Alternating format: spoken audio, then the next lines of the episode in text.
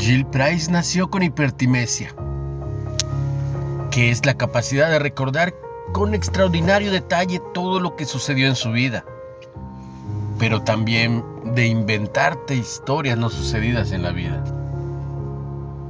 La protagonista del programa de televisión inolvidable era una policía con hipertimesia, lo cual le daba una gran ventaja a la hora de resolver crímenes.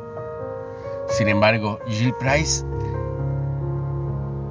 para él, esta condición no era muy divertida, ya que no podía olvidar los momentos de la vida en el que lo criticaron y cosas malas. Experimentó pérdidas o también cuando hizo algo que lamentó profundamente. Él no lo podía olvidar. Sin embargo, nuestro Dios omnisciente, quizá una especie de hipertimesia divina, la Biblia enseña que su entendimiento no tiene límites. Sin embargo, en Isaías descubrimos algo sumamente reconfortante. Yo soy el que borro tus rebeliones y no me acordaré de tus pecados. El libro de Hebreos lo refuerza cuando dice que somos santificados mediante Jesucristo.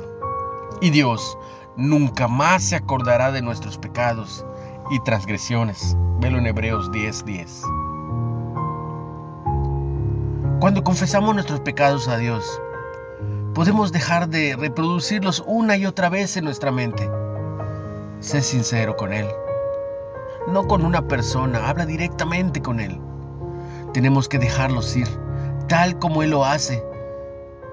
No se acuerden de las cosas pasadas, ni traigan a la memoria las cosas antiguas, dice Isaías 43, 18 en su gran amor, Dios decide no recordar nuestros pecados contra nosotros mismos.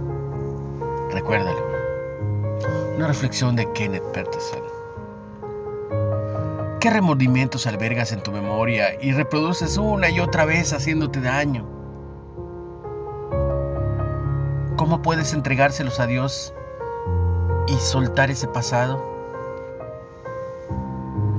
Querido Dios, Gracias por escucharme, por perdonar y por olvidar mis pecados.